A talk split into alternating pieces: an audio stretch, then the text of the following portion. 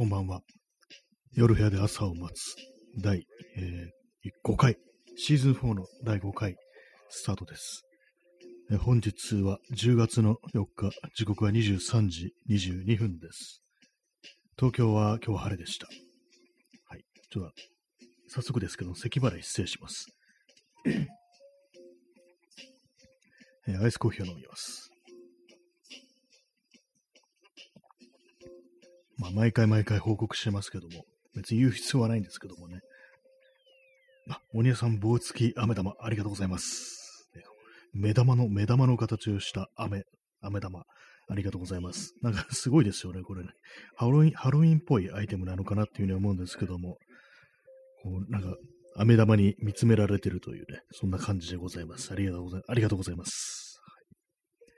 えお姉さん、棒が目玉を貫通。そういえばそうですね。思いっきり下から突き刺さってますからね、これ。確実になんかこう、もう生きてるね。生きてる目玉ではないですよね、これはね。もう死んでる、死んでる目、死んだ目をしているっていうね。そんな感じですね。まあ貫通といえばね、目玉。目玉でもないですけども、ね。はい。ね、よくわかんないこと言ってしまいましたけども。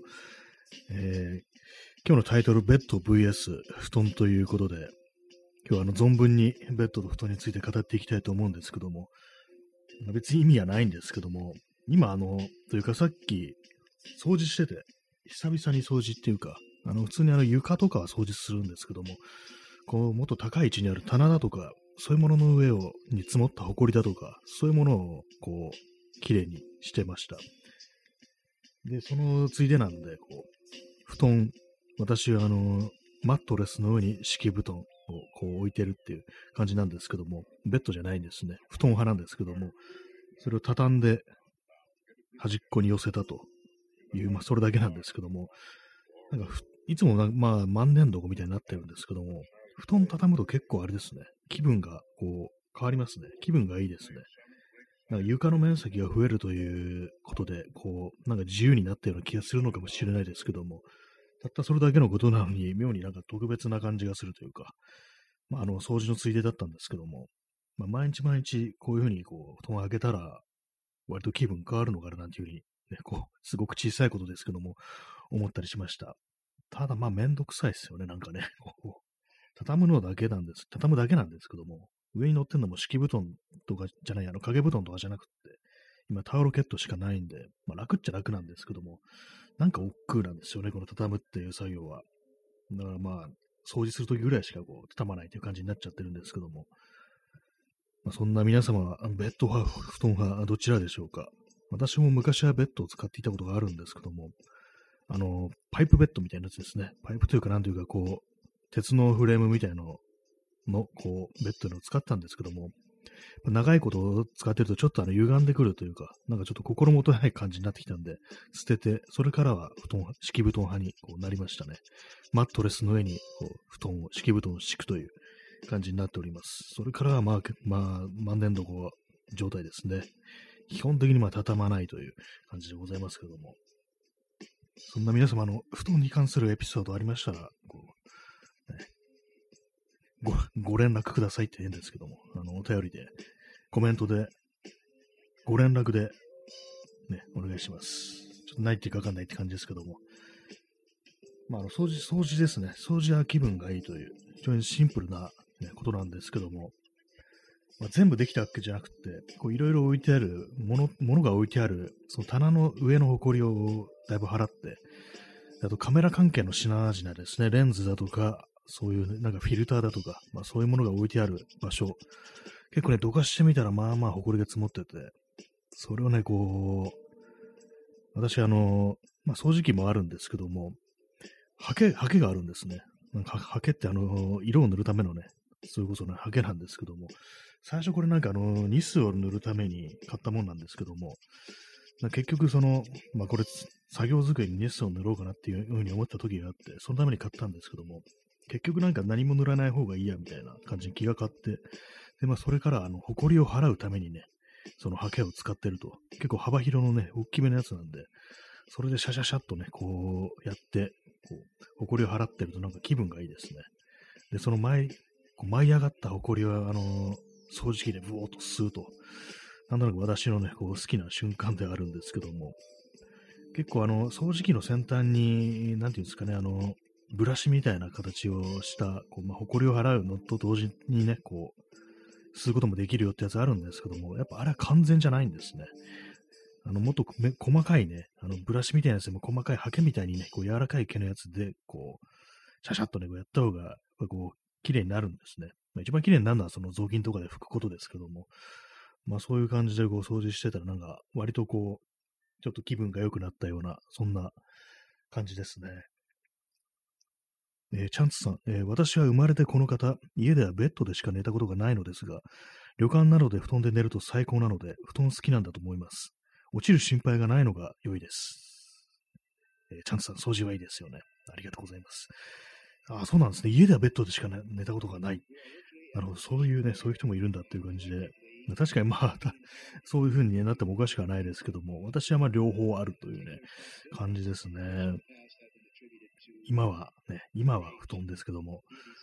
確かになんか旅館とかのね、布団ってなんか独特のなんていうんですかね、安心感みたいなのありますね。あれは多分結構その、私あの、布団敷いてるのは、あの、部屋のね、一番端っこにこう寄せてある、まあ、隅っこでね、隅っこ暮らしってやつですね。ね。そういう感じしてるんですけども、旅館とかだと結構あの部屋の真ん中にバーンとなんか敷くみたいなことがね、多いと思うんですけども、それでなんかね、割とこう開放感がこう、あるのかななんていうね、ちょっと思ったりするんですけども、私はちょっと端っこで寝てるんで、普通にまあ壁際とかでね、こう、なんかこう、ね、壁際で寝返り打ってるっていうね、あの、沢田健二の曲じゃないですけども、いちいち例えが古いですね、本当にね。まあ、そういうね、あの、ね、感じなんですけども、やっぱり旅館はなんか結構安心感ありますね。あと、布団がちょっと重かったりするのもなんかいいっていうね、最近そういう話も聞きますよね。私の布団は結構まあ軽い、軽いやつなんでね、そういう感じなんですけども、落ちる心配がないって確かにそうですね。私もあの、子供の頃、なんか寝てたベッドは、あのー、横にね、あの、やっぱりこう、転落防止のなんか柵みたいなのがこう、あるやつだったんで、まあ、落ちる心配なかったし、もう実際落ちたこともなかったんですけども、まあ、その、もう少しね、成長してからは、その、パイプベッドみたいのに寝てたんですけども、今のとこ落ちたことはないですね。落ちてはないですね。やっぱ子供の落ちたと結構あるんですかね。私はなんか、そのね、なんか漫画だとかね、そういうものですね。ベッドから落ちてね、目が覚めるなんていう進路があったりしますけども、私はなんか、そのど、一体どんな感じなんだろうと思ってね、昔から不思議ではあるんですけども、落っこちるっていうね、怖いですよね。二段ベッドだったりしたらもう大怪我だぞみたいな感じなんですけども、二段ベッドの場合あれですね、横に柵がありますね。はい。えー、まあ、布団、布団は結構ね、いいものです。まあ、敷き方にもよるというか、なんというか、こう、私のなんかね、こう、あれはなんか、結構薄手のね、薄手のマットレスに、こう、敷布団の感じなんで、そんなふかふかした感じじゃないんですけども、まあ、なんかこう、安心感はやっぱありますよね。こうどんだけね、ガタガタやってもね、あの、壊れないですからね、基本的に。壊れるも何も、下のね、ベッドはないわけだからって感じですけども。まあ、そういうね、だから布団、布団派、布団派のね、こう、意見もあるというね、そんな話なんですけども。ね、えー、お姉さん、えー、子供の頃から実家では敷布団でしたが、旅先のベッドでは足元からお化けが出てきそうで、なかなか眠れませんでした。あ、これはありますね。これはあのー、ね、海外ではありますよね。いわゆるブギーマンってやつですよね。この足元からお化けって、確かなんか、ブギーマンってなんか映画ありましたけれども、昔のホラー映画で、見たことはないんですけども、そういう感じでなんか足元から忍び寄ってくるお化けらしいんですよ。ブギーマンっていうのは。子供の元に現れてね、なんかこう、ね、なんか害をなすというね、そういうお化けらしいんですけども、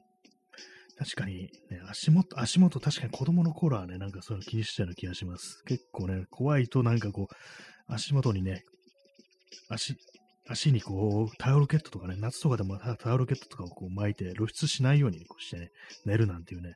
そんなことやってた気がしますね。確かにね、こう、幼い頃とかね、そういうのありましたけども、大人になったらね、本当になんかもう、やりたい放題だっていう感じでね、もう全然まあ、足元とかをね、気にするというね、感覚、今、ね、このお姉さんのコメント読んですごく久々に思い出しましたね。確かに、こう、それはあったなというふうにね、思い出しました。私今、あの、端っこに寝てるもんですから、足元がそのまま壁なんで、あんまりね、その襲われる心配がないと、ブギーマンのね、入り込むこう余地がないというね、こう感じなんですけども、えーえー、ストロムさん、橋まで行くと落ちる、えー、ベッド平面説。ベッドは確かにね、落ちますね、平面説ってね。ベッド球体説を唱えてる人もいるかもしれないですからね、ゴロゴロ転がっていくと、なんか反対側からね、また現れるみたいな、そんなベッドっていうね。まあ、未来のね、こう世界においてはそんなね、そんなね、こうテクノロジーもあるかもしれないですね。反重力ベッドみたいな感じで、こう、球体をしてるんだけれども、まあ、常にね、こう、張り付いてるような感じになると、ね、こう、楕円形みたいな形をしたベッドなんていうね、そんなものが起こり得るんじゃないかなと思うんですけども、まあ、宇宙なんかでね、行くとなんかあのー、そういう固定するなんていうね、話を聞きますよね。あれあれでなんかちょっと窮屈そうで嫌ですけども、まあでも寝てる間にふわーっとね、なんかどっか飛んでっちゃったりするのは、それは怖いですからね。えー、チャンツさん。あ、えー、P さん、えー、30分延長チケット、ありがとうございます。265枚となりました。ね、こう毎日使ってますけど、全然大丈夫ですね。ありがとうございます。えー、チャンツさん、実際落ちたことはないですが、落ちる心配があるのが嫌なんですよね。株がタンスになってるベッドなので、他の、他に収納スペースさえ確保できれば、布団で寝てみたいですね。あ確かもう、そのことをね、考えなきゃいけないという、実際まあ落ちはしないけれどもってね、何かね、どうしてもね、こう、ね、その危険性というものはゼロにならないという。まあね、これでね、いや、そんなの全然平気じゃんという人は、あの、よくね、あの、登山とかで非常に狭いね、あの、岩棚みたいなところです、あの、ビワーク、寝るっていうね、ことがあるみたいなんですけども、ああいうところで寝てみろって話ですよね。まあ、あの、登山家っていうのはああいうところで寝るらしいですけども、まあ、一応なんかあれなのかな。なんかこう、壁になんかハーケンとか打ち込んで固定するのかなと思うんですけども、まあね、実際落ちなくても、そのギリギリのところで寝てるというね、状態がね、こうなんかリラックスできないというね、風にはなりそうなんで、確かにね、頭にね、浮かぶだけでもうそれダメですよね。え株がタンスになってるベッドなので、他に収納スペースさえ確保できれば、布団で寝てみたいですね。あ、それありますね。確かに、あの、収納スペースね、結構ね、でかいですからね、あの下の、タンスの下の、ね、タンスじゃない、あの、ベッドの下の。私、あの、ベッドで寝てた頃は、ゴミ箱しか置いてなかったですね、そういえばね。あんまこう、そう有効活用してなくて、ね、あんま物を持ってなかったっていうね、こともあると思うんですけども。まあ、そうですね、確かね、ほんとゴミ箱ぐらいしかね、置いてなくなかったですね。衣装ケースとか、あんまり入れてなくて、まあ、あんまりそういう物持ちではないっていうのがね、物持ちでなかったということがあると思うんですけども、今だ、今はね、結構ね、なんかこう、しまっときたようなものあるんですけども、たまにまあ考えますね、確かにね。ここに収納スペースあればっていうね、結構なんかしまえるようなみたいなことは思うんですけども、やっぱりあのー、どかせないっていう風になっちゃうのが、まあちょっと、私としてはこう、なんていうか、こう、負担だな、みたいなことをね、思ってしまいますね。えー、お姉さん、えー、あと、テレビでベッドのスプリングがで飛び出て突き刺さるというニュースを見て恐ろしい派でした。今、今ではベッド派です。あ、そんな、あるんですね。突き、突き刺さるっていう。あ、でもなんかね、なんだろう、なんか映画かなんか漫画かなんかで、こう、ボロボロのね、なんかソファに座ってて、で、こう座ったらなんかスプリングがね、突き刺さっていてんだよ、これ、みたいなね、ことを言ってるね、なんかこう、そういうキャラクターがなんか何か出てきたような気がするんですけども、なんだろう、ま、ひょっとしたらあれかもしれないです。あの、川口海二とカリブル・マレーのあの探偵ものの漫画、ハードルーズの主人公だったような気もします。探偵事務所のね、ソファの、こう、ボロク、ボロクってね、スプリングが飛び出てるっていうね、なんかそんな描写があったような気がするんですけども、確かにね、あれもね、痛いでしょうね。痛いでしょうねっていうか、まあ、そんなね、あれですけども、本当流血までいかないかもしれないですけども、まあ、嫌ですよね。確かにね、ちょっとあの、思いっきりね、こう、バーンって座ったらなんかね、こう飛び出してきて突き刺さるっていうね、そういう事故は起こり得るということで、まあ、ベッドは落ちるし、ね、ソファーはね、飛び出すし、ベッドもね、あの、ベッド結構危険な気がしてきましたね、そう考えるとね。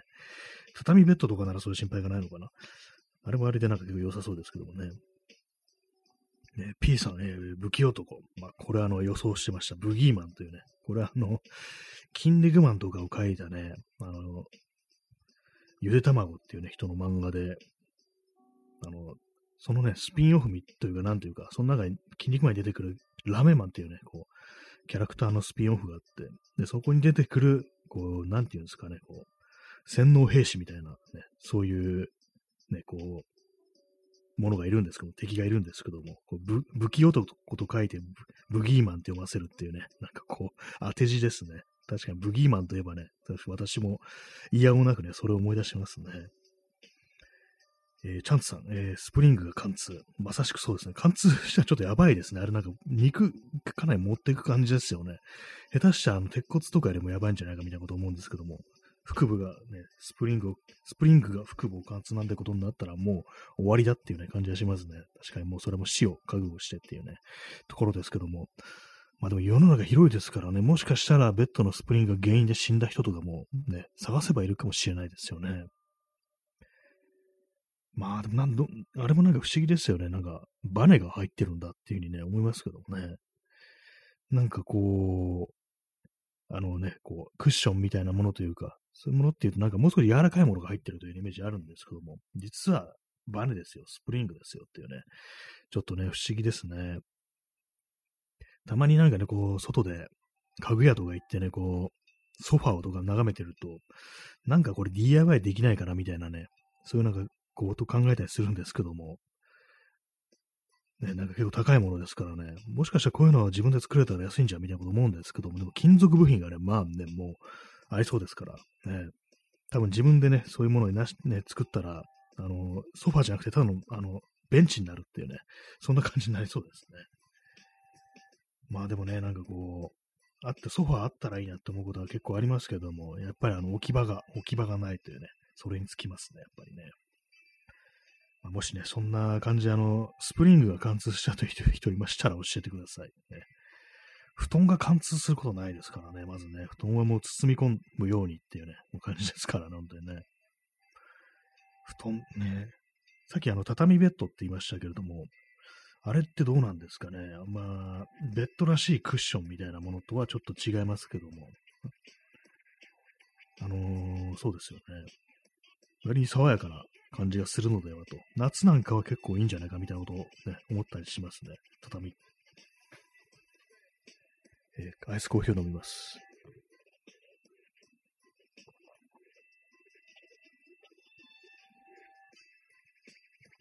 結構あの、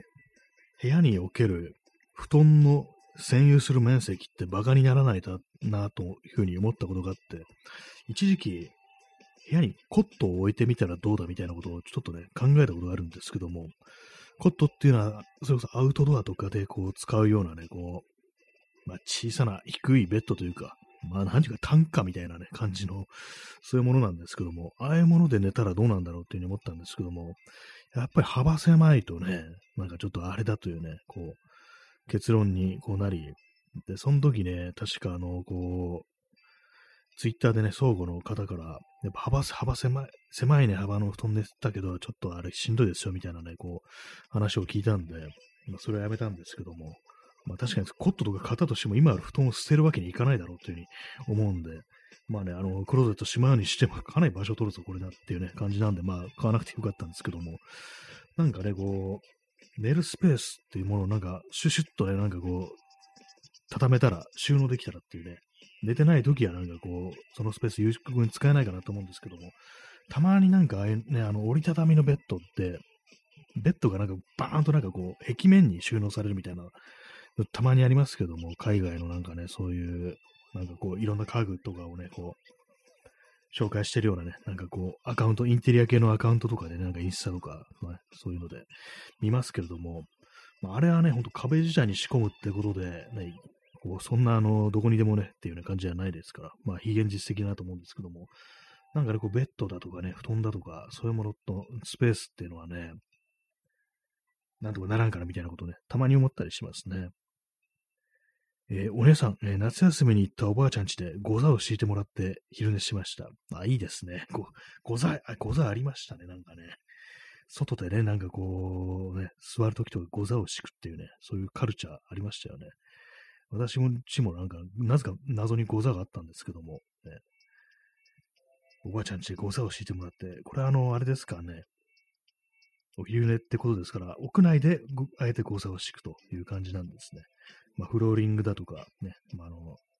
なんか私のこう想像してるのは、あの、縁側みたいなところにこうゴザを敷いて、ね、横になるなんていうね、ことを想像しましたけれども、ござ、ああいうもの、ね、涼しくていいですよね。なんだか基本的にね。ご座情報ありましたら皆様も教えてください。ご座情報って何って感じですけどもね。まあでも絶妙なところですよね。なんかね、あの、クッションが効いてるわけじゃないけれども、そのね、冷たい地面だとか、あの、硬い地面とか、床だとかから、こう、一枚のね、なんかこう、薄いけれども結構守られてる感じがするよなっていうね、ことは思いますね。はい、ね。よくベッドと布団でこんなに喋るものだというね、感じですけども。ま、ベッドと布団、そうですね。まあ、結局、なんかあの、横になるところだとか、座るところだっていうのは、まあ人間結構重要だなというふうに、まあ思いますね。こう椅子もね、そうですけども、やっぱりこう、体をね、そういうふうに休めるところっていうのは、もうちゃんとしてないとね、本当体にガタが、ガタが来てしまうっていうのはね、こう、ありますからね。アイスコーヒーを飲みます。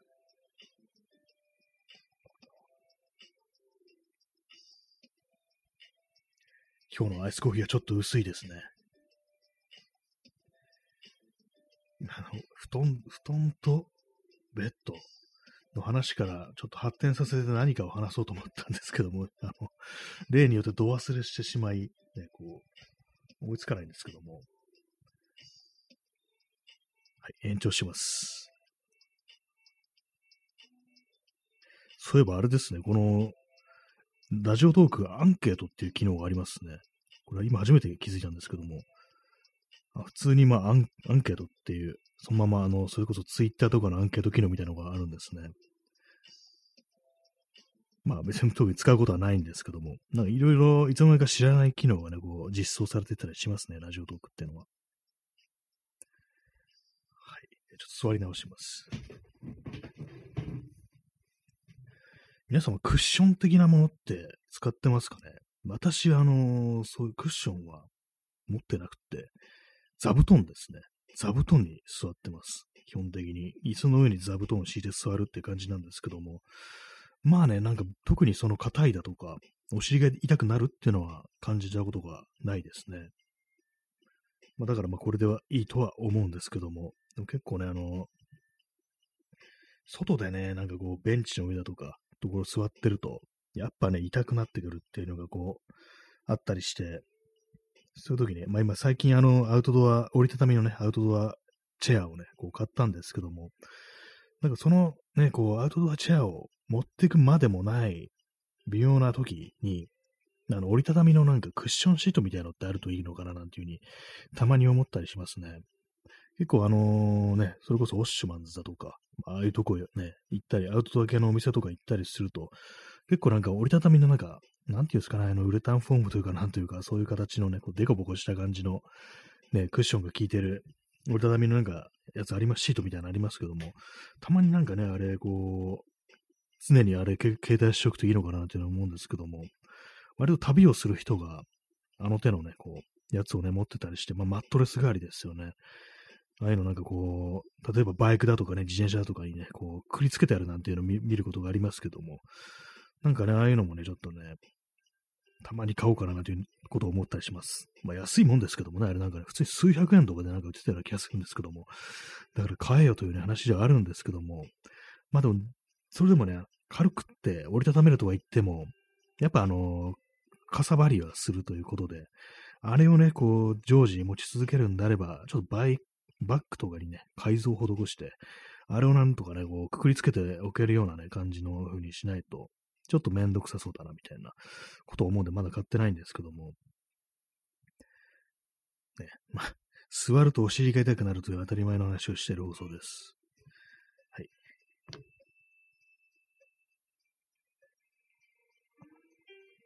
まあでももうそろそろあれですよね、本当にこう、外で過ごすにちょうどいい季節、まあ短いかもしれないですけども、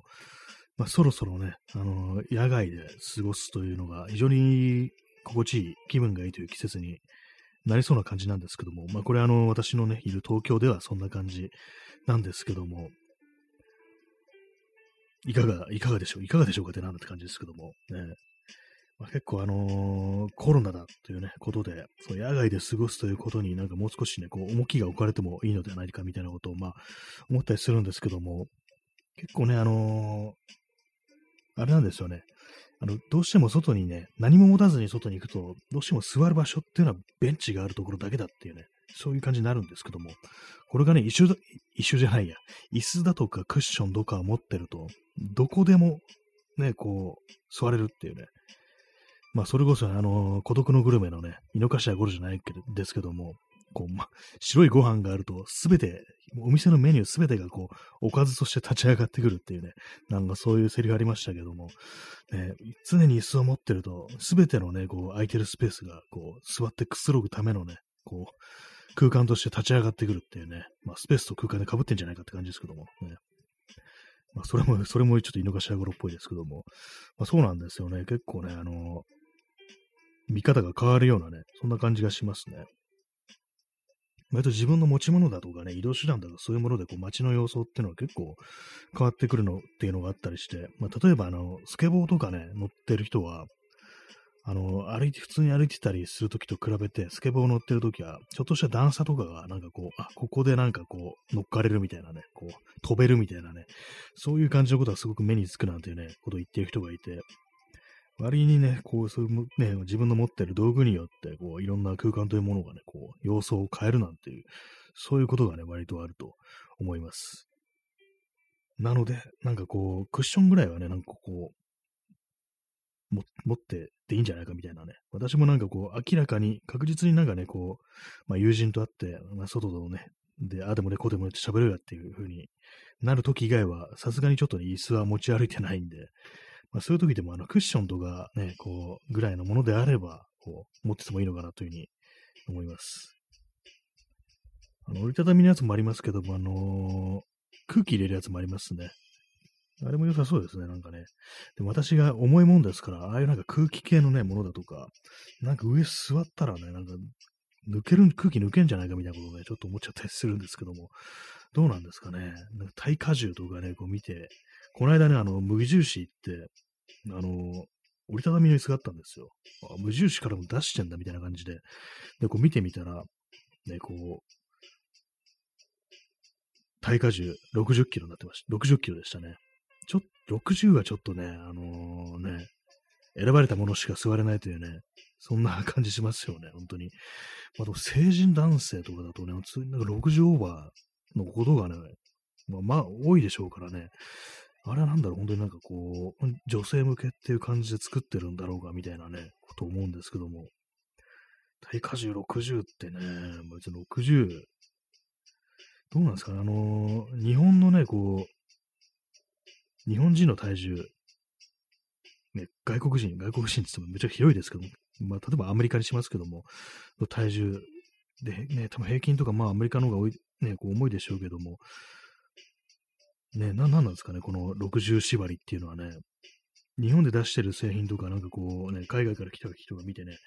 その数字とか60キロまでっていうのを見たらびっくりしたんじゃないかなっていうふうにね、こう、思うんですけども、ね、なんか、あのー、昨日話しましたけども、あの、ポール・オッサのサンセット・パークというね、こう、小説。で、まあ、これ、女性がね、こう何人か出てくるんですけども、そのうちね、一人のね、こう、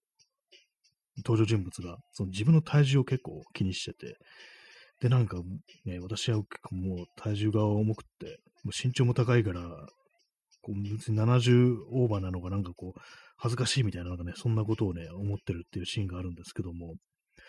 まあでもね、なんか背の高い人からしたら別にそんくらい言ってて、ね、全然あり得るっていうね、感じなんで、ほんとなんか日本製のなんかその手のね、なんか華奢な椅子っていうのは、こう一体、ね、どうなんだみたいなことは思いますね。もう少しなんかこう頑丈に作ってもいいんじゃないかみたいなね、ことはね、思いますね。戦後じゃねえんだぞっていうね、感じですけども。ね、栄養不良みたいなね。えー、お姉さん、えー、外を歩いてて良さげな斜面を見つけると、ゲリラ昼寝したくなることがあります。あ斜面いいですね、あれね。特になんか芝とか生えてると、ここはもう寝てくださいと言わ言わんばかりの、ね、こう、芝じゃないかっていうね、ことは思いますよ、本当にね。斜面、斜面はいいですね、本当にね。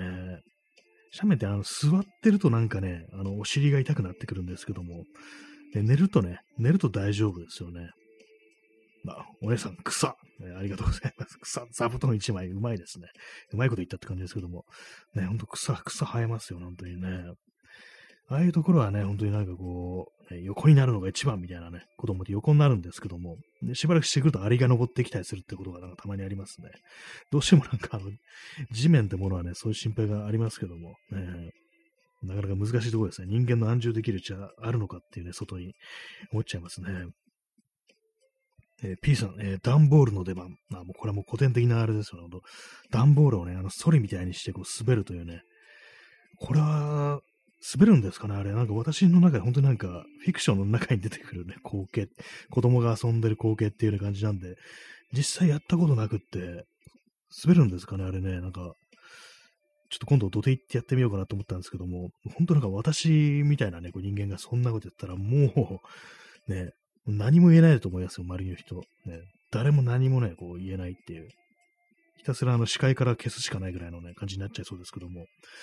ね、でもね、滑るか滑れないっていうものはやってみなきゃ上がらないというね、感じですからね。なんかデイリーポータルとかそんなやってそうですけどもね。いい大人がソリで滑ってみるとか、なんかそういうなんか記事とかちょっとありそうな気もしますけども。えー、お姉さん、えー、段ボールの万能性。ほんとそうですね。段ボールなんかいろんなね、ものに使えますからね。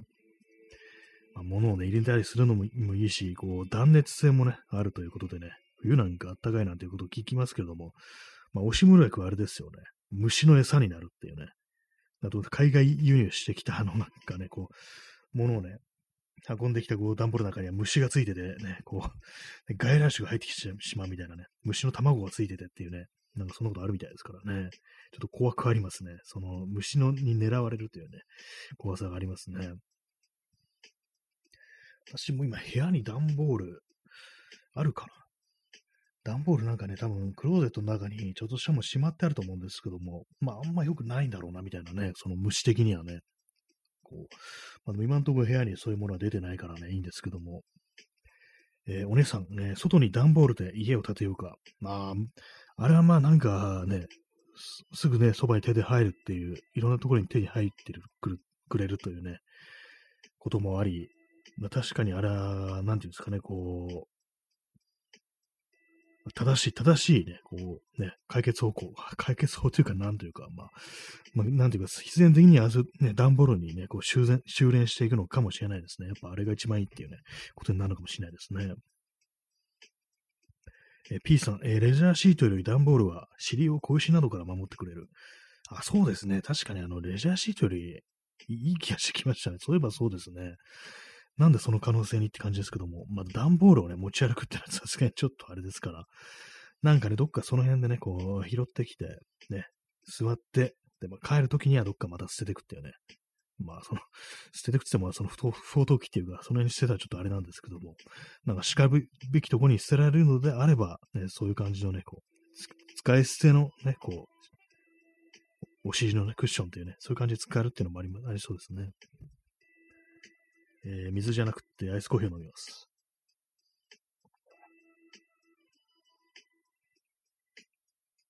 まあでも外で過ごすのに、いかに快適にね、こう、やるかっていうね、結構いろんな課題がこう、ありますけども、まあ一番はその座る場所っていうのがあったりして、まあ次にあれですよね、まあ物を置くところ、まあテーブルですよね。テーブルもまあまあ重要かなと。まさすがにテーブルずっと持ち歩くのって結構 あの、非現実的ではあるんですけども、なんかあのー、あれですかね。こう、折りたたまれてて、こう、うまく展開してくれる。薄いけれども、なんかこう、うまくね、こう、あれですよね。組み立てると、結構それなりに大きいテーブルみたいなのになってくれるっていうね、そういうものとかあるといいななんていうふうに思いますね。こう、椅子に比べたら、あの、そんなにね、こう、耐荷重ね、は必要ないですからね。結構華奢な感じでもいいと思うんですけども、まあ、こういうの自分でこうね、作って、ね、特許でも取れっていうね、そういう話話ですね。まあそういうの、そういう製品とか無限にもう出てるんでしょうけどもね。まあでも結構あのー、ね、昨今、ソロキャンプ的なものって流行ってますからね、割となんかそういうアウトドア系の商品とかでもね、たまにお店で行くとそのテーブル的なものとかね、ありますよね。結構ね、小さい小さいけれども、あの、アルミ製とか金属製とかでね、こう、周りになんかしっかりしてるっていうのものありますけども、ね。やっぱりね、地面にはね、地面には置けないですよね。なんかこう食べ物とか地面に置くのはね、ほんとこう、ね、そういうの、やるのはね、あの、新宿のね、歌舞伎町の東横ぐらいなもんでね。なんかあの、最近よくね、あの、新宿のね、その東横キッズさんって言葉あって、そう、ああいうとこでなんか飲み食いだとかね、こう、してる若い人たちのね、こう、様子見ると結構、まあ、あの、あれですよね。みんなあの、地面に寝てるし、ね、地面にこう、飲み物とかね、食べ物とか置いてるなと思って、私はなんかちょっとあれね、あれ嫌ですね。嫌で、嫌なのは、特にあの、新宿だから、歌舞伎町だから嫌っていうのも結構あります。あそこ絶対汚いでしょっていうふうに私は思うんですけども、なんか、でっかいね、あの、ね、いますからね、ネズミみたいなのとかね、ああいうの見てるとね、とてもじゃないけど、あそこにね、直で物を置こうみたいなね、気持ちにはならなくって、割になんかね、あの、本当床、床というか、地面にね、こう、何も敷かずに寝てる、ね、酔っ払ってんのを見ると、なんかこう、ゾワゾワしてくるみたいなね、感じのことありますね。何かこう、ね、レジャーシートみたいなものでも敷いていいんじゃないかみたいなね、こと思うんですけども、でもね、まあ、そんなね、そんなね、ことやってね、こう、自分のね、我が身を可愛がってる時間は、ね、自分たちはないんだっていうね、ことを言われちゃうかもしれないですけども、まあ、歌舞伎町汚いですよ、やっぱ絶対ね。あそこはね、ちょっと、ね、臭いし、ね、汚いと思います、私は。えー、お姉さん、えー、地面に落ちてるマスクなどを見ると座ったりできませんね。あ、そうですね。よくね、落ちてますよね、マスク、本当にね。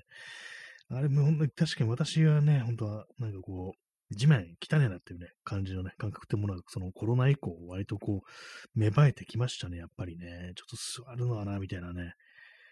草、草ですよ、やっぱ。草とか生えてるとこじゃないとあんまこう座りたくないなっていうね、ふうに、こう、思ったりするようになりましたね、本当にね。昔はもうちょっとね、なんかこう、緩かったと思うんですけども、やっぱ結構もう、もうなんかちょっと地面直はちょっとな、みたいなね、気持ちはやっぱり大きくなってきましたね、どうしてもね。まあね、みんなこう、靴で歩いてるわけですからね、当たり前ですけどもね、もう綺麗ではないですよね。まあそんな感じでね、なんかこう、あれですね、こう、外で過ごすのになんかこう、使える、ね、こう、アイテム、グッズとかありましたら、こう、ね教えてください。私もなんかいいものがあったら、ここでちょっとね、あの、話していこうかなっていうふうにこう、思ってるんですけども、まあ、折りたたみの前に私が買った、なんかこう、謎のね、あのレッドヒルとかいうね、よくわかんない名前の、あの、ヘリノックスのね、なんかパチモンみたいな椅子、あれはまあまあね、こう、いいというね、話をしたんですけども、やっぱ椅子一つあるだけでなんかこう、いろいろ可能性がね、開けてくるっていうのは結構ありますね。まあ、荷物としてはまあかさばるっていうね、そういうのがありますけどもね。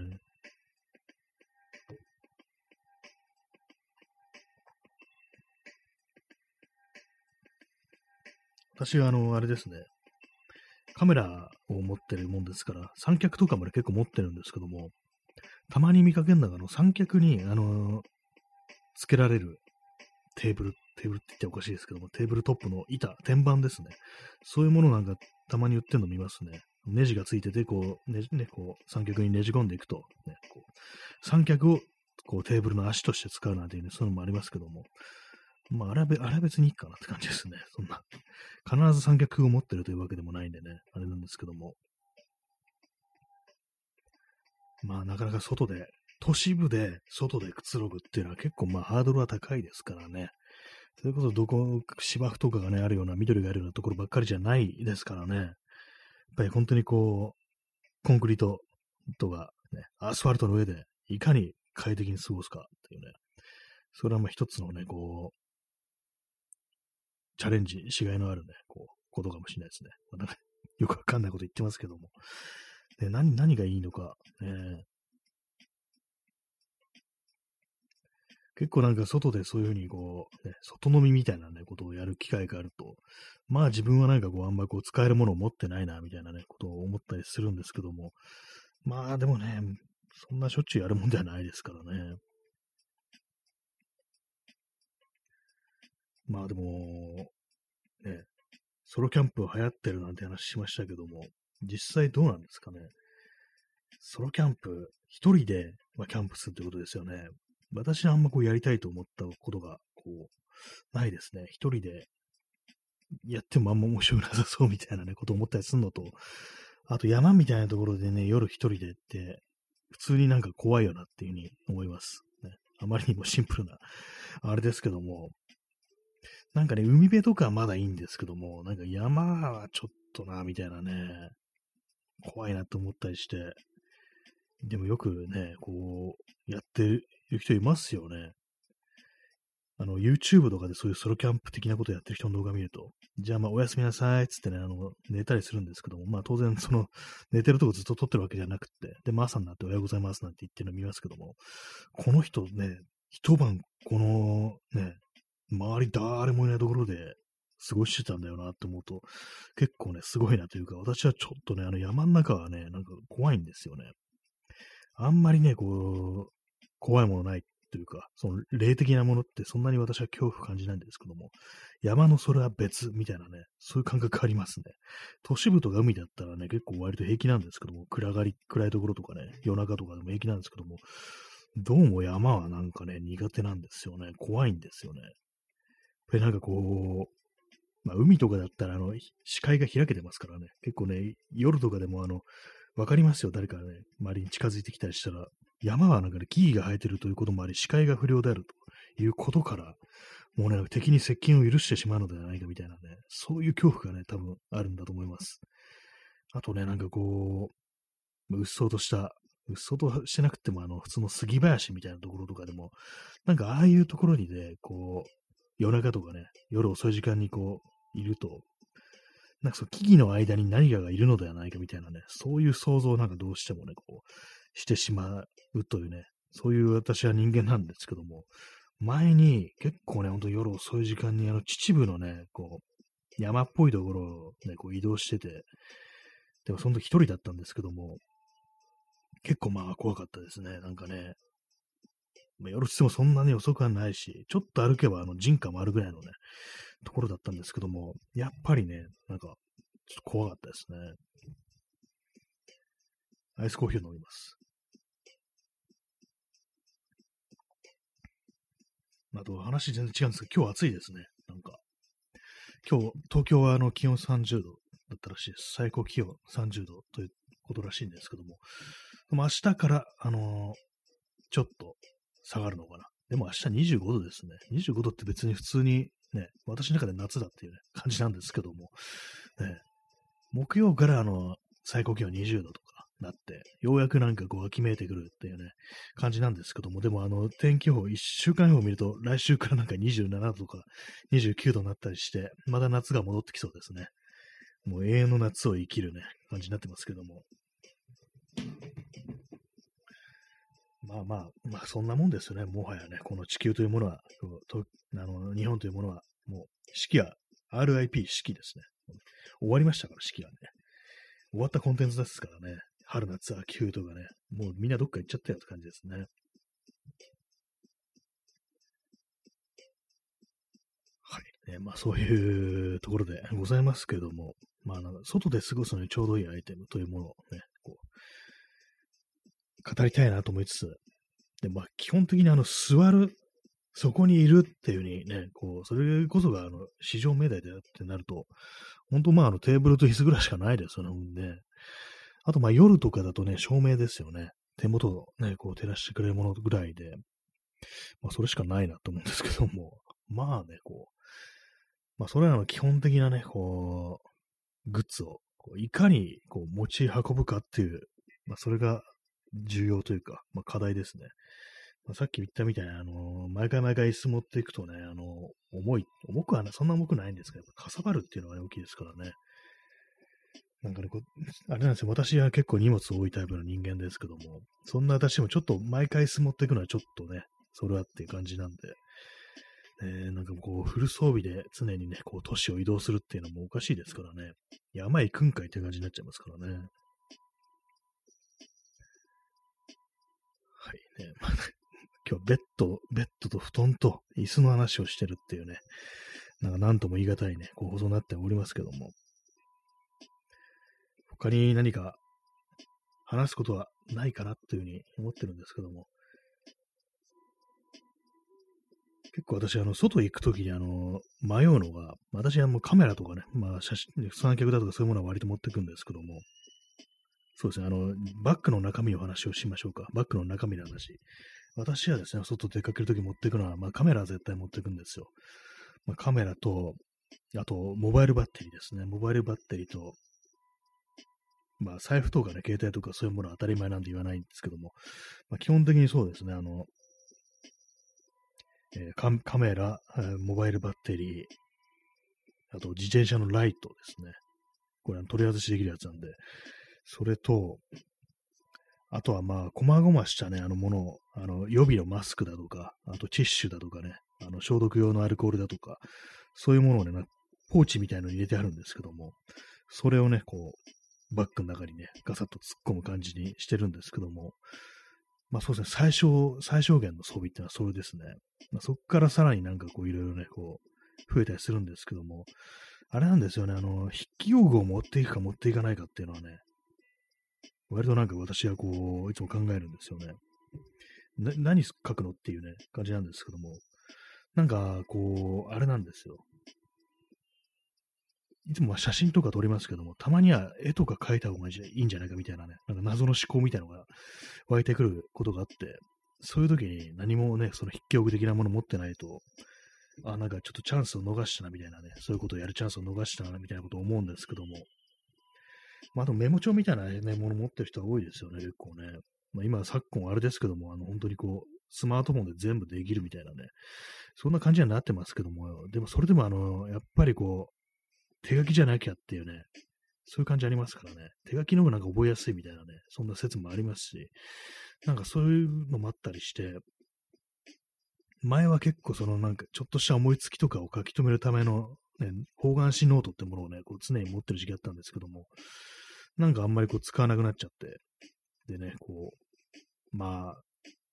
いやまあ全部ね、あのスマートフォンのせいかもしれないですけども、で、まあスマートフォンにもあんまメモ取んないんですよね、買ったからといってね。ちょっと何言ってるかわかんなくなってきましたけども。まあそうなんですよ。まあこう、ね、あの、よくあの一時期ね、あの、海外のね、こう、まあ、タンブラーだとかね、そういうね、こうサービスとかで、結構バッグの中をね、こうずらっとこう並べて、それをなんかこう、俯瞰で写真撮るっていうね、なんか、なんか、なんて、なんで言うんでしたっけ？なんかありましたよね、その呼び方ね。なんかこう、そういうね、こう、のがね、一時期結構流行ったみたいな時期ありましたけども、あれ結構好きでしたね。ま、川添眠るさん、えー、30分延長チケット、ありがとうございます。ちょ265枚という、非常にこう、あれですね、あの、ちょうどいい、ね、霧のいい数字になりました。ありがとうございます。はい。そうですね、バッグの中身をずらっと並べて、俯瞰で写真撮るってね、あれ私結構好きなんですけども、あれもなんかね、あのー、国によってはというか、なんかアメリカとかだと、なんか当たり前のように、あの、ね、拳銃が入ってるっていうのね、割にありましたね。まあ、さす、まあ、アメリカだからやっぱこういうの持ってる人いるんだ。まあ、大丈夫な州なんだろうなと思って、こう見てたら、あれなんですよね、あのー、まあ、ナイフとかも出てきて、ナイフか。ナイフ、ナイフもまあ確かになんか使い道っていうかね、まあそういうものあるよなと。まあ、護身用とかじゃなくても別に、ね、使い道あるよなと思って、まあ眺めてっていって、スクロールしてったら、なんか最終的になんか手榴弾がね、ポツンと一個、こう、で、ピストルとナイフと手榴弾っていうなんかそういうバッグの中身みたいな写真あって、はみたいな風に思ったことありますね。買えるんですかっていうね。手榴弾買える国って多分、ないですよね。アメリカ、手榴弾はさすがに売ってないですよね。あれを誤信とすんのは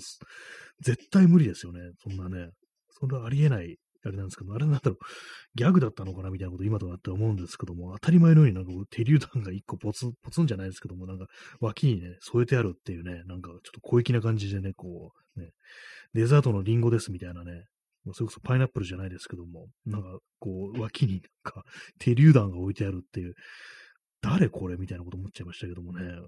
まあ、もしかしたら手榴弾がフリーでね、普通になんかあの、ね、買えるっていうね、こう国もあるんでしょうか？わかんないですけどもね。えー、P さん、えー、おそらく戦闘機の搭載武装を並べての兵器写真からのインスパイア。ああ、なんかそういえばありますね、戦闘機のね、なんかあの、ミサイルだとかね、あの、そういうものをなんかこうね、ずらっと並べて、それをなんかちょっと上の方から写真撮るっていう。確かになんかね、ありますね。あれは何なんですかね？あの、その写真自体は。元は、なんか私もなんか見たことはあるんですけども、一体ね、いかなるシチュエーションでそういうものが撮られるのかってわからないですけども、なんか資料的に必要なんですかね、そういうものは。それともなんかこう、武器マニアみたいなものにこうね、こう向けてなのか、アピールみたいなものなのか、ちょっとわかんないですけども、確かにそうですね、あれ、こう、ね、アングルというか、なんというか、そういうスタイルとしては全く同じですよね。確かにありますね、なんかね、そういうのね。人間の搭載武装をね、こう、持ち歩いてる武器をね、ずらっと並べてなんていうね、そんな感じのね、ことも面白いかもしれないですけども、え皆さんはどんな武器を持ち歩いてますか、ね、私、武器らしい武器っていうものは、こう、まあ、ないですね。はい。ね、工具類とかなんかね、ちょっとね、たまに怖くなったりしますね。職質とかでマイナスドライバー持ってると、なんか引っ張ってかれるなんていうね、そういう話とかありますからね。私、自転車乗るから、あの、六角レンチとか持ってるんですよ。まあ、どっか緩んじゃったらね、締めの朝でないといけないんで、今結構あの、最小限のね、こう、工具しか持ってなくて、でも前はなんか結構ね、いろいろこう、心配性だったのかな。割とね、大きめのね、レンチだとか、いうのも持ってたんで、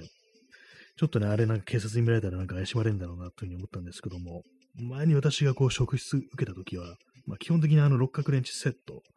だけで、その時はね、これは？って聞かれて、あれ、あ、これはあの自転車乗るからっていうふうにね、こう、そういう話をしたらまあ納得したみたいだったんですけども、あれですよ、あの、ね、あの、五国、五国寺の交番の前でね、こう、職質された時ですね。はい。えー、P さん、えー、旧節弁、瓶、弁ですかね、これはね、こう、お、ベルトに交互に挟んで、さっと引き抜けるようにして、なんか、ね、あの、おそらく無知的な武器だと思うんですけども、ベルトにこう、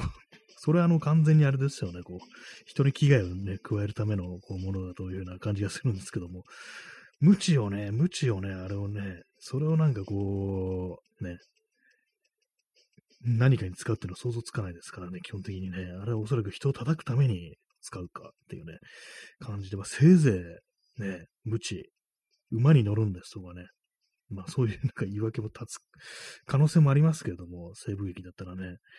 とも、旧節弁っていうのはどんな形してるかわかんないですけども、普通の無知みたいなの私は想像してますけども、ね、完全にもうあれですよね。あの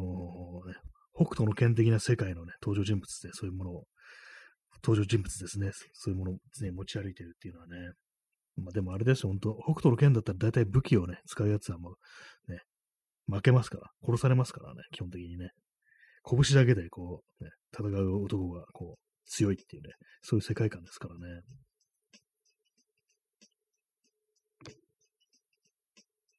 まあね、そんな、ケンシロウもね、あの、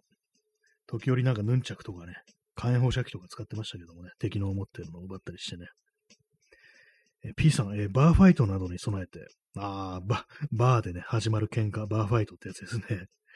どうなんですかね、バーみたいなね、ちょっと狭い、空間としては狭いと思うんですけど、その中で鞭を振りますってかなりこう、ちょっとね、難しいというか、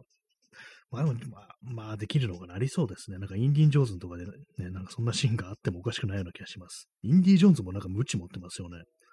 何なんですか、あの人？変態ですかね？常に無知を持ち歩いてる高校学者ってなんだよ、それって思いますけども。ね私はまあそのインディ・ジョーンズってそうあんま見たことないですね。2作品ぐらいしか見たことなくって。まあ、テレビとかでね、ちょいちょいやってるような感じです、だと思うんですけども、なんか私はとも縁があんまなくって、なんか全然内容とかね、覚えてないんですよね、基本的に。まあでも無知を持ってたなっていうね、ことはね、思い出すんですけども。まあ、バーファイトね、バーファイトね、多分一番強いのはあれだと思いますよ。あの、メリケンサックだと思います。あれ。まあね、あの、リーチはないですけども、一番ね、こう、一番やばいんじゃないかなっていうね、そう手軽に持てる武器としては、あのね、漫画の中とかね、こう、あれですよ、あのね、映画の中とかでカジュアルにね、なんかこう、悪いね、不良とかがなんかああいう武器持ってますけども、あれで殴ると人は死ぬっていうことらしいですからね、あの、要は硬い金属でね、人間の顔面を殴ったりしたら死ぬだろうというね、まあ、至極当然のなんかあれなんですけども、なんかね、前に、前っていうか結構ね、ちょい前にあの、YouTube で、なんか、なんかハリウッド映画の、それもなんかね、こう、ハイスクールがなんか舞台のね、ちょっと青春映画みたいなやつで、で、まあなんか主人公がね、ちょっと冴えない感じの男の子なんですけども、それがなんか結構ね、体育会系の、なんかアメフト部みたいなね、あれですよね、最近のね、なんかネットミームで言うと、あの、チャドってやつですね。そういうなんか、ね、こう、陽陽キャの極みみたいなね、なんかそういう感じのね、こう、いじめっ子的なキャラクター、ね、そういうのとね、こう喧嘩になって、最終的にね、あの、メリケンサックでね、ぶちのめしてるってシーンがあったんですけども、ちょっとね、そういうね、メリケンサックがね、こう、カイザーナックルはやばいっていうね、話を聞いたとで、それを見ると、ああ、殺しちゃうのかなっていうね、ことをね、どうしてもなんか 想像しちゃいますね、こう。喧嘩シーンね、喧嘩って人死にますからね、武器使ったりしたらね。なんかそういうね、こう漫画とかね、こう映画ではありますけども、実際ね、メリケンサックでぶち伸ばしたら人は死ぬというね、それはちょっと念頭に置いておきたいですね、ああいうね。あの、コルシア1っていうね、有名な漫画ありますけども、あれの前日談みたいな、高校編みたいなのがあって、私はなんかずっと昔にね、それ読んだ記憶があって、で結構ね、あの、去年ぐらいに、あの、久々にその無料の漫画サイトでそれがあったんで、こう、改めて見直してみたんですけども、結構ね、あれですね、最終的にね、こう、喧嘩のできなかった、こう、主人公のね、こう、一っていうね、まあ、少年、高校生が、こう、自分をね、こう、その、恐怖心とかね、こう、から解き放たって、解き放ってね、こう、喧嘩のね、こう、楽しさみたいなものを見出すっていうね、なんかちょっと爽やかな顔してね、喧嘩す、こう、喧嘩してるシーンがね、終わるんですけども、で、さらにその続きのね、こう、まあ、要はあの、殺し屋一高校編と、あの、後の殺し屋、殺し屋になるね、こう、本編の間の話っていうのが、こう、なんか読み切りみたいなのがあったらしくって、それもその漫画サイトにはあったんですけども、そしたら、あのね、その高校編で最後にね、こう喧嘩してた相手が、ね、あの全身複雑骨折によるショック死っていうね、ことで、なんか死んでたというね、なんかそんなことになってて、で、割となんかそこから人生狂った的なね、なんか展開になってて、まあ確かに死ぬよなっていうね、全身の骨が折れたら、それは人間死にますわ、みたいなこと思ったんですけども、それは殺し屋になっちゃうみたいなね、ことを思ったりしたんですけども、まあ、暴力反対というね、そんな感じのことをね、この放送では主張していきたいと思います。だから、メリケンサック、ね、見かけても買わないでください。前のなんか売ってそうですからね、その辺普通にね、危ないですよね。えー、P さん、えー、30分延長チケット、ありがとうございます。もう2枚もいただきました。ね、もう延長チケット長者という感じでね、こう過ごさせていただいております。ありがとうございます。はい。えー、そうですね、あの武器、武器の話ですね。まあ、危ない、危ないです。武器危ないっていうね。結構あの、あれですからね、あの、明日のジョーとかでもありましたけども、あの手のひらに小石とかね、こう、握り込んで、ぶん殴るだけでもやばいって言いますからね。やっぱあの、重さが増すだけで、相当ね、こう、やばくなるなんて話をしてね。よく、10円玉なんかを握り込んでぶん殴ると、非常にやばいなんて話を聞きますけども。まあ、あの、あれです。まあ、あの、人のこと殴っちゃダメ、傷つけたらダメっていうね、暴力はいかんっていうね、場合によるけれどもっていう感じはありますけども、まあ、全ての暴力に反対なんていうね、ことは言いませんけども、やっぱ基本的にあの、ね、殺したりしてね、大怪我したりしたら馬鹿らしいですから、あの、ね、控えましょうというね、そういう感じでございますけども、まあ、メリカンサッカー本当ね、カジュアルにやばいものらしいですね、本当にね。メリケンサック情報ね、ありましたらね、お願いします。えー、P さん、えー、中学生が試すパンチングマシーンを炭酸電池を握って、あ、そういうなんかハックみたいなのあるんですね。知りませんでした。パンチングマシンってあの、ゲームセンターとかに置いてあって、あの、ボクシングのグローブみたいなのが脇に置いてあって、それでなんかあの、クッション付きのね、なんかミットみたいな、なんていうか、そういうものをね、思いっきりぶん殴ると、何キロっていう風にね、こう、あの、パンチ力の強さが重さで表されるっていうのはありますけれども、それを炭酸電池を握ってっていう、そういうのがあったりしたんですかね。ズルですね。それズルですね。まあでもね、そういうのね、まあ中学生が好きそうな感じではありますけども、そのハックは知りませんでした、私は。なんか一回くらいやったことあるような気がするんですけども、ねそのパンチングマシーン。まあ、全然ね、まあ、そんな、もう出ないですけども、なんか不思議なね、不思議ななんかあのー、ゲーム機ですよね、あれね、なんか、パンチングマシンっていうね、相当古い時代からあるみたいですからね、多分戦前ぐらいからね、あるんじゃないかなと思います。ね、未だにゲームセンターっていうのはああいうものがあるんですかね。殴る強さでね、こう、ね、競い合うってね、変な話ですね。えー、そんなわけで、え、本日はベッドと布団だとか掃除だとかパンチングマシンとかメリケンサックとかね、わけのわからん話をしてまいりましたけども、こんな感じで、えー、本日は、えご清聴ありがとうございました。それでは、さようなら。